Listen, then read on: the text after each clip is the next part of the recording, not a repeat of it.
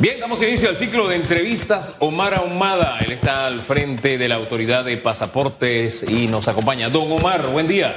Buenos días, saludos Hugo, saludos Félix. Oye, eso de. Don Omar le decía temprano, ese es un cantante de reggaetón. Y, y activo el celular y lo primero que sale, ¿qué fue? Don Omar cantando. Y usted se queda acá.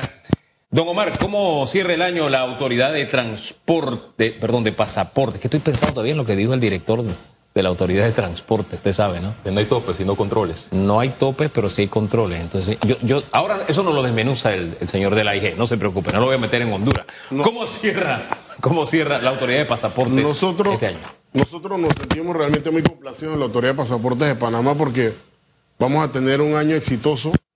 Eh, de hecho, es el año que más pasaportes se van a emitir en la historia de la institución. Estamos al día de ayer por el orden de los 245 mil pasaportes emitidos. Eso no había pasado jamás, Hugo y Félix, y estimados televidentes. Y de igual manera hemos recaudado eh, más de 13 millones en favor del Tesoro Nacional, que eso jamás había pasado en la institución. Eso quiere decir que no hemos vuelto a- al tiempo de la prepandemia. Hemos sobrepasado, entonces la gente está viajando. considerablemente por arriba del 40% más que antes de la pandemia, en el 2019. Y eso es importante. Yo creo que eh, estamos viviendo realmente una reactivación económica en el país.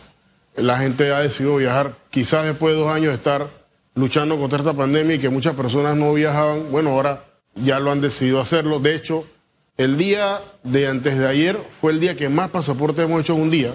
Hicimos mil nueve pasaportes eh, y, y aprovechamos la oportunidad para pedirle disculpas a las personas que, a los usuarios, porque estamos recibiendo mucho público y un trámite que demora 15 minutos está demorando un poco más, pero es por la cantidad de personas que están asistiendo a nuestras instalaciones. ¿Cuáles son las proyecciones para el próximo año? Eh, Pasaporte solicitará a- al Ejecutivo específicamente al MEF un aumento presupuestario para eh, suplir las necesidades de esta institución. Usted ha mencionado una alta demanda, van a abrir eh, más oficinas en el interior del país. ¿Cuáles son Sí. esas proyecciones? Nosotros recibimos un presupuesto para la agencia fiscal de 2023 de 7.3 millones de balboas.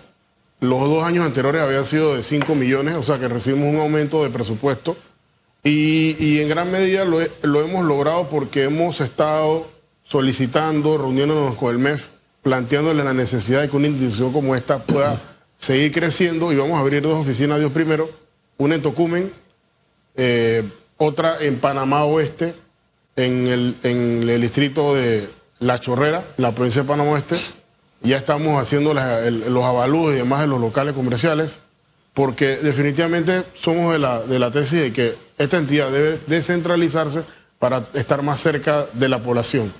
Eh, Panamá Oeste es una área que ha crecido muchísimo, es la última provincia de nuestro país, la más reciente, y creemos que ya se hace necesario que tenga una entidad como esta. Igualmente en el aeropuerto de Tocumen, eh, que desde que llegamos hemos estado tratando de hacerlo, pero con los recortes que nos hicieron producto de la pandemia no lo habíamos podido lograr. Pero con este presupuesto estamos seguros que vamos a estar en el primer trimestre del año 2023 abriendo por lo menos Tocumen. Es que hay provincias y hay ciudades donde la atención debe tener el mismo nivel de la ciudad capital, porque tienen enlaces internacionales, vía terrestre, vía aérea, vía marítima incluso.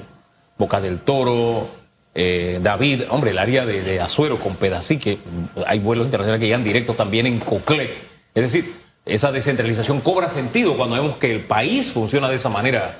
Por supuesto, y ya en la actualidad Pasaporte tiene oficinas en Chiriquí, en Veraguas, en Coclé, en Herrera, en Colón. Nosotros abrimos en Bocas del Toro cuando llegamos a los seis meses que llevamos esta administración, lo hicimos. Y creemos que definitivamente que ha sido beneficioso poder abrir esta, esta, esta oficina en Bocas del Toro. Tal cual queremos hacer en provincia de Panamá Oeste y en Tocumen.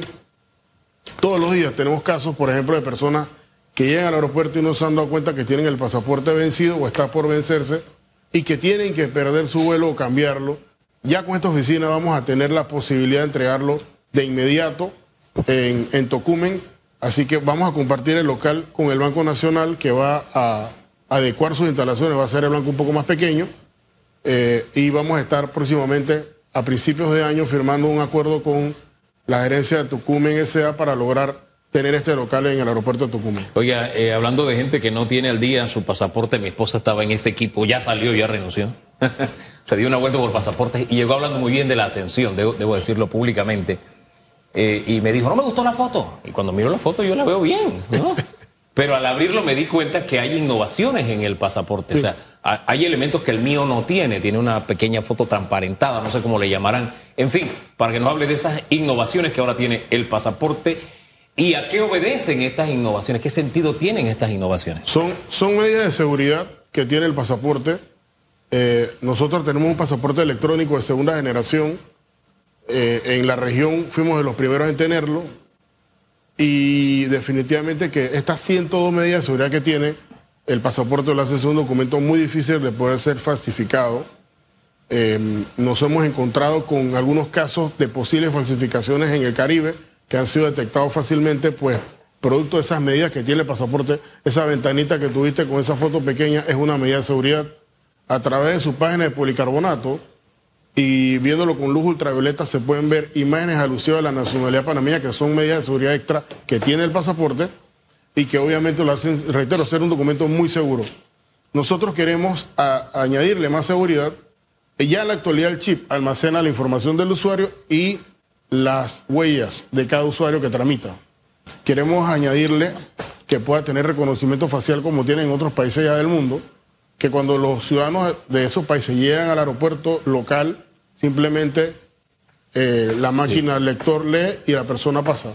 Bueno, creo que de la mano de migración podemos lograr ese objetivo eh, de añadirle más medidas de seguridad a ese pasaporte panameño, que reitero está muy bien evaluado. Nosotros en la actualidad podemos entrar aproximadamente a unos 80 países sin tener necesidad de tener visa. Y en gran medida eso es por nuestra nacionalidad, pero además por el pasaporte seguro que tenemos. Eh, eh, eh, ya que Panamá cuenta con este pasaporte seguro, ¿se han registrado casos de plagio en, los últimos meses? Hemos tenido pocos casos. ¿A cuánto asciende la, la, cifra? Estamos hablando como de ocho casos que han llegado, han sido reportados a migración y migración nos ha puesto en conocimiento. Nosotros hemos puesto la denuncia en países del Caribe donde han intentado utilizar estos pasaportes. Nosotros tuvimos conocimiento de lo mismo y presentamos denuncia ante el Ministerio Público eh, como eh, entidad responsable, cuando tenemos conocimiento de, un ilícito, lo denunciamos y esperamos pues que la autoridad haga su trabajo. Sí, revisando la página web de Pasaporte me encuentro con la noticia que entrará en vigencia a partir de enero de 2023 con relación a la eliminación del pago efectivo, ahora para que el trámite sea rápido y eh, las personas lo podrán realizar a través de una página web www.apap.gov.pa para que nos dé detalles sí, ya nosotros, ese pago. Ya nosotros estamos utilizando la página web de este año para que las personas que tengan bien pagar por este método lo utilicen.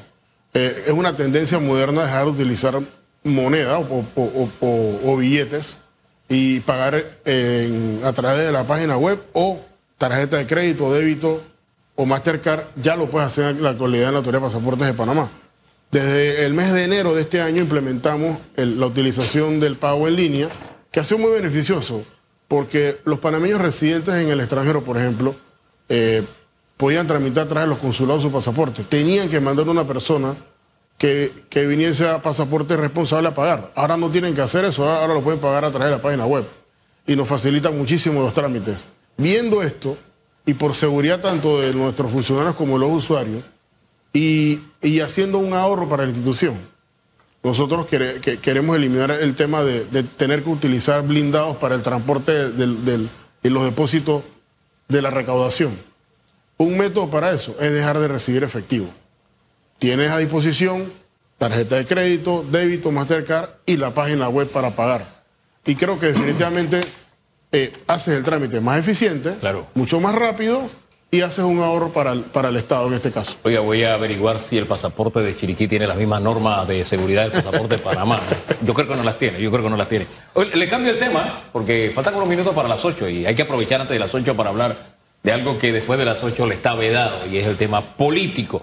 Primero, el presidente dio una fecha, creo que fue el 15 de enero, si la memoria no me es infiel, de que todo el que tenga aspiración diga, me voy porque voy a correr. ¿Usted está en ese grupo o usted sigue en pasaportes? No, yo me mantengo en, la Autoridad de Pasaportes de Panamá. Yo, yo decido no correr a ningún cargo de elección popular. Yo creo que, que mi compromiso en este caso es seguir trabajando hasta que el presidente así lo decida en pasaportes y seguir trabajando por el beneficio de los usuarios que, que van a nuestra entidad.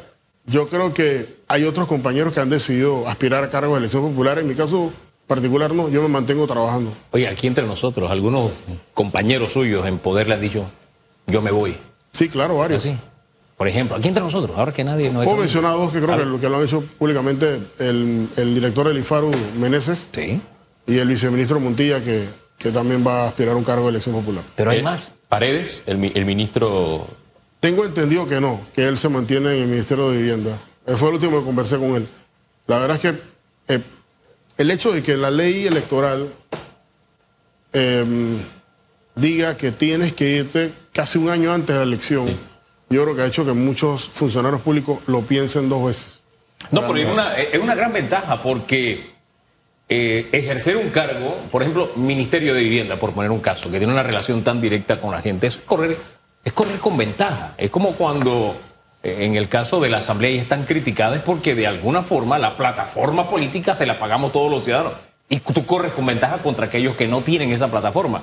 En fin, son, son, son temas que en algún momento como país tenemos que discutir y tenemos que buscar la forma de corregirlo. Pero ese es un paso en positivo. Pero además, nosotros, el presidente nos convocó hace aproximadamente un mes a todos los directores y ministros, a los administradores y nos, nos, nos explicó que él tiene una visión con relación a este tema y que todo aquel que iba a aspirar a un cargo de elección popular debía notificarlo a más tardar el 15 de diciembre para más tardar el 15 de enero. ¿Tendremos nuevo ministro Poner su de la carga- presidencia, su cargo por ahí. ejemplo? Bueno, es una decisión del, del presidente si el vicepresidente sí aspira a un cargo. Yo creo que eso debe preguntárselo. No, y, y- y- y es que más- se escucha por ahí cosas, ¿no? Se escucha cosas por ahí. ¿no? y dentro de eso que se escucha es que, bueno, en efecto, eh, el señor José Gabriel Carrizo dejará el Ministerio de la Presidencia para correr en las primarias del Partido Revolucionario Democrático. También se habla que el señor Cristiano Adames, actual presidente de la Asamblea Nacional, podría enfrentarse a el vicepresidente José eh, eh, Gabriel Carrizo en estas primarias del Partido Revolucionario Democrático. Usted militante de este colectivo, ¿qué ha escuchado? ¿Qué versiones hay en el PRD? Bueno, se, se especula mucho, pero al final, como yo, yo digo siempre, ¿no? Eh, el diputado Adames, si el vicepresidente Carrizo así lo decide, el PRD, a diferencia de los otros partidos políticos, no hay dedazo. El que quiera aspirar tiene el derecho a participar y son las bases en un ejercicio democrático como las primarias quienes, quienes deciden quiénes van a abanderar las candidaturas del PRD para representante, para alcalde, para diputado y, y obviamente para presidente. Así que si el diputado Adames, si el vicepresidente Carrizo o quien así lo decida quiere aspirar, tiene todo el derecho y al final de cuentas son las bases las que deciden quiénes serán nuestros candidatos. ¿Y a cuál de los dos apoyaría usted? Bueno, yo lo he dicho en otra oportunidad. Yo, si el, si el vicepresidente Carrizo decía aspirar, eh, yo lo apoyaría. Yo trabajé con él en la campaña de, del presidente. Es una persona que dirigió la campaña en su momento. Es un joven ejecutivo eh, que creo yo que, en mi caso particular, somos casi contemporáneos. Yo tengo 42 años. El vicepresidente tiene 38. Así que yo me siento identificado con un joven profesional que, que lo ha hecho bien. Si él decide aspirar, Hugo y Félix, cuenta con todo mi apoyo. ¿Cómo lograr que el PRD llegue unido de cara a las elecciones del 5 de mayo de 2024? Porque sabemos que hay dos corrientes, la de San Felipe y la otra que fue bautizada por los diputados, se me escapa ese nombre, La resistencia. la resistencia. ¿Por qué? Se enfrentaron en un torneo interno para el control de este colectivo político y hubo diferencias y acusaciones. ¿Cómo el PRD hará para llegar unido a- de cara a- a los comicios generales? Yo creo que tenemos un escenario político bien complejo, en donde obviamente vamos a tener varios candidatos, por lo menos hasta hoy, y que el PRD ha demostrado que tiene aproximadamente un 30% del electorado en las elecciones, y que nosotros debemos de trabajar en fortalecer ese 30% y aspirar a sacar más de ellos. Yo no tengo la menor duda que el partido va a ir unificado. Ya hemos vivido estos escenarios anteriormente y cuando el PRD va unido, definitivamente que es una fuerza importante en un escenario político en el que va a tener varios aspirantes a la presidencia de varios partidos políticos que algún- algunos lograrán alianza, otros no, y vas a tener un escenario dividido en el que obviamente cualquier cosa puede pasar. Van a ir unidos, pero ya tienen candidatos independientes. Que están buscando su firma para ser candidatos presidenciales. Bueno, eh, la ley actualmente así lo permite, Hugo. No, Yo- pero ¿qué tanta unidad, de qué tanta unidad podemos hablar? Hombre, no nos llevemos engaño. La señora, la diputada que está Zu- buscando. Zulay Zulay Rodríguez. Zulay- oye, se me- cosa, de verdad. Para fin de año la mente anda en mil cosas. Zuley Rodríguez es una dirigente del PRD connotada, tiene su gente, lo está demostrando buscando la firma. Sí. Eh, ¿Eso no representa algún nivel de división al PRD? Yo la verdad es que siento que, que la ley permite que se den estas situaciones de que un inscrito en un partido pueda aspirar a independiente. Creo que no es correcto, pero así lo permite la ley. Ella tomó esa decisión, yo la respeto y creo que, que al final de cuentas el electorado evaluará si voto o no con ella. Eh, pero se lleva gente del PRD o no, divide al PRD o no. No sé, Hugo, la verdad es que no estoy seguro. Creo que al final el, el PRDista militante es, un, es, un, es, un, es una persona muy disciplinada al momento de emitir el voto. Yo he conversado con algunas personas que decidieron hacer lo mismo que, que las diputadas que se han encontrado que no les han querido firmar muchos PRD. El PRD es un, el PRDista es, es, muy fiel a su partido. Y yo creo que, yo respeto la decisión de la diputada y creo que está en todo su derecho. Y al final el, el, el país, los panameños evaluarán y tomarán su decisión. Oye, la resistencia, o por lo menos una facción de la resistencia, viaja en jet. Si uno hace la comparación en tema político, de que bueno, unos van en jet, si hacemos la analogía, ¿en qué iría eh, en la corriente de San Felipe? Nosotros vamos a ir visitando las bases casa a casa. y en jet privado. Bueno, de vacaciones. El que puede, puede. No sé. Y el que no puede. Y el que no puede. Pero eh, ta- también algo que me llama la atención que actualmente eh, el PRD eh, es el que tiene más inscritos en el escenario, en el en el universo de las personas que eh, están o le llama la atención un colectivo político porque también hay un universo de personas que apoyan a la libre postulación. Y hay meses donde el PRD ha, perdido militantes y hay otros meses donde la cifra se dispara. Pero de cerca tienen eh, al, al partido Cambio Democrático, también a la figura del señor eh, Ricardo Martinelli que aspira a la presidencia de la República. ¿Cómo ve el PRD al señor Martinelli y a una posible alianza entre Cambio Democrático y el partido panameñista? Bueno, es normal, eh, eso es parte de la, dinámica política que vive Panamá. Panamá es un país pequeño, aquí todo el mundo conversa y todo el mundo tiene esa posibilidad porque eh, no es un país en donde hemos tenido esas grandes diferencias entre los partidos políticos, ¿no? Eh, y creo que al final de cuentas, esas conversaciones entre las diferentes organizaciones políticas es positiva para el país. Yo creo que, reitero, vamos a tener un escenario en donde lo más probable es que se den algunas alianzas y tengamos más de tres o cuatro candidatos en, la- en las elecciones. Eh, en el caso del, de Cambio Democrático tiene también sus temas internos, como la facción de los diputados, que está disputándole al presidente del partido la dirigencia. En el caso del panameísmo tú ves también, tú hablaste de los candidatos independientes del PRD, pero también el panameísmo tienes eh, tres candidatos que venían del panameñismo que están aspirando a la presidencia, Hugo, que hoy en día son candidatos independientes. También tienen un partido con algunas divisiones. Entonces, el escenario político del 2024 es bien complejo. Es, es, hoy en día no podemos decir con claridad que hay una virtual candidatura segura, eh, porque el escenario es bien complicado para todos los partidos políticos, incluso para los propios independientes. Hasta- Oiga, a- a- disculpe. disculpe, señor Hugo. Hasta octubre de este año, eh, según la cifra del Cambio Democrático, el PRD tenía 723 mil adherentes. Esta cifra, ¿en qué porcentaje se puede traducir a un voto duro y seguro?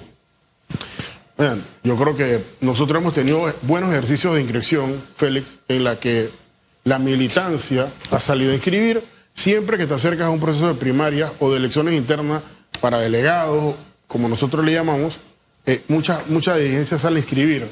Y, y esto logra que las estructuras del partido, de alguna manera u otra, calienten motores para las primarias que van a ser el 11 de junio del próximo año nosotros tenemos fecha de primaria. Entonces, para mí eso es positivo. No hay ninguna seguridad, Félix, de que todos esos inscritos van a votar por el PRD, pero nosotros tenemos que hacer un trabajo como dirigencia para convencer a los miembros del partido que nosotros debemos apoyar a las propuestas del PRD. Yo insisto, el PRD siempre es un partido disciplinado y, y estoy seguro que la mayoría de ellos va a votar por nosotros. Hu- hu- Hubo un político al que apodaban Baldor, porque una vez hizo un cálculo en una campaña, sumaba todos los inscritos de los partidos de su candidato y decía, con estos inscritos ganamos. Ganamos.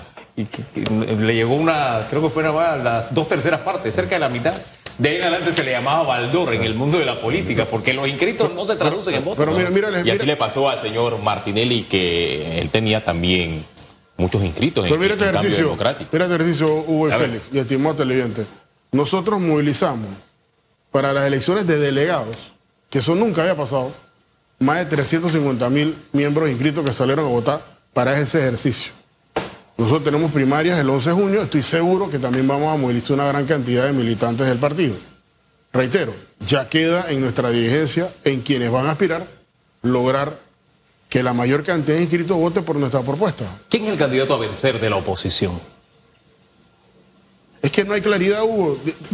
Analicemos con, con- con seguridad qué pasa en cambio democrático. Si la elección para su dirigencia fuese este domingo, ¿quién gana la, la dirigencia de cambio democrático? La dura. Está difícil, hay La una pelea ahí complicada. sí. No vamos al panameísmo. Eh, digo, que si fueran mismo. elecciones donde pudieran participar todos por igual, porque ese es un partido... No, y, re- y respetando la, Vertical. y respetando la independencia Sí, de sí. los partidos políticos. Claro, claro. Pero desde afuera uno ve un escenario que también es complejo para ellos. En el panameñismo ves lo propio, o sea, ves una diferencia entre el grupo del expresidente Varela con el actual presidente del partido Blandón. Ves un grupo de dirigentes que decidieron irse independientes. Por ejemplo, eh, ve Iván Lerrama corriendo independiente para diputado por allá por área de las playas. Catherine Levy, candidato independiente para presidente. Melitón Arrocha, candidato independiente también. Todos ellos muy vinculados a la corriente de Varela en su momento. Eso también le va a mermar a esa dirigencia de ese partido para las próximas elecciones. Ahora, nada más le queda medio minuto. Eh, ¿El PRD cambiará la historia? Porque ningún partido ha repetido en el poder, por lo menos en la era democrática. Mira, yo, yo estoy seguro y confiado que nosotros vamos a hacer todo el esfuerzo por, por hacer un buen gobierno en lo que nos resta de este año y medio, hacer las cosas transparentes y obviamente tratar de convencer al electorado y a los PRD que voten por nuestra propuesta. Hemos tenido un gobierno complicado. Cuando llegamos al gobierno, casi siete meses cayó la pandemia, te cambió eh, realmente todo tu esquema de gobierno, pero creo que el país ha salido adelante con el tema de los planes sociales, económicos, las vacunas, y hoy en día tenemos un país evidentemente en crecimiento económico. Oye, el crecimiento económico solo es posible si se logra, o sea, de la manera en que se ha proyectado. Solo es posible con los ingresos de la minera funcionando de la forma en que se había proyectado. Tenemos que aceptar que es así. ¿Cómo ve el horizonte, en el horizonte usted el tema minera Panamá? Que reanudaron las conversaciones, ayer damos la primicia muy temprano, ¿no? Tal cual ha dicho el presidente de la República, Hugo y Félix, estimados televidentes, el interés del presidente Cortizo es salvaguardar los intereses de los panameños, que se respeten los acuerdos que llegamos para garantizar programas de la Caja del Seguro Social, ese aumento que han solicitado los jubilados que se jubilaron con menos, eh, eh, y creo que es importante para el país que al final de cuentas esos recursos que van destinados para los panameños puedan llegar. Reitero, es el compromiso del gobierno y estoy seguro que vamos a llegar a un buen entendimiento para todos los panameños. Gracias, señor Omar. Omar, son las 8, un minuto. Hablamos de temas importantes en esta institución con en relación al tema de la proyección económica, el PRD. Bueno, Hugo tocó el tema de, de que todavía no se ha visto en democracia que un partido político logre una reelección automática. Oye, ahí hubo una campaña donde hubo un partido que se bajó del bus que regalaba casas, regalaba carros. Yo creo que los furgones salían ahí de. salían furgones cargados de regalos y no pudieron repetir. O sea, eso es cuesta arriba. y, Cuesta y merece arriba. un buen estudio político Sí, sí, de exacto. por qué no ha sucedido. Sí. y por qué el simple hecho de tener eh, demasiados inscritos no se traduce en un, eh, en un voto seguro y duro. Eh, sean pocos o sean muchos, no necesariamente hay una relación. Fíjese, esa es la historia. Por eso el señor Baldor. Es difunto el señor Baldor, ahora que hago memoria, ¿ves? Pero en fin, gracias, señor Ahumada, por habernos acompañado esta mañana. Feliz año. Feliz año, feliz, Feliz año año. a ti y a todos los televidentes. Usted.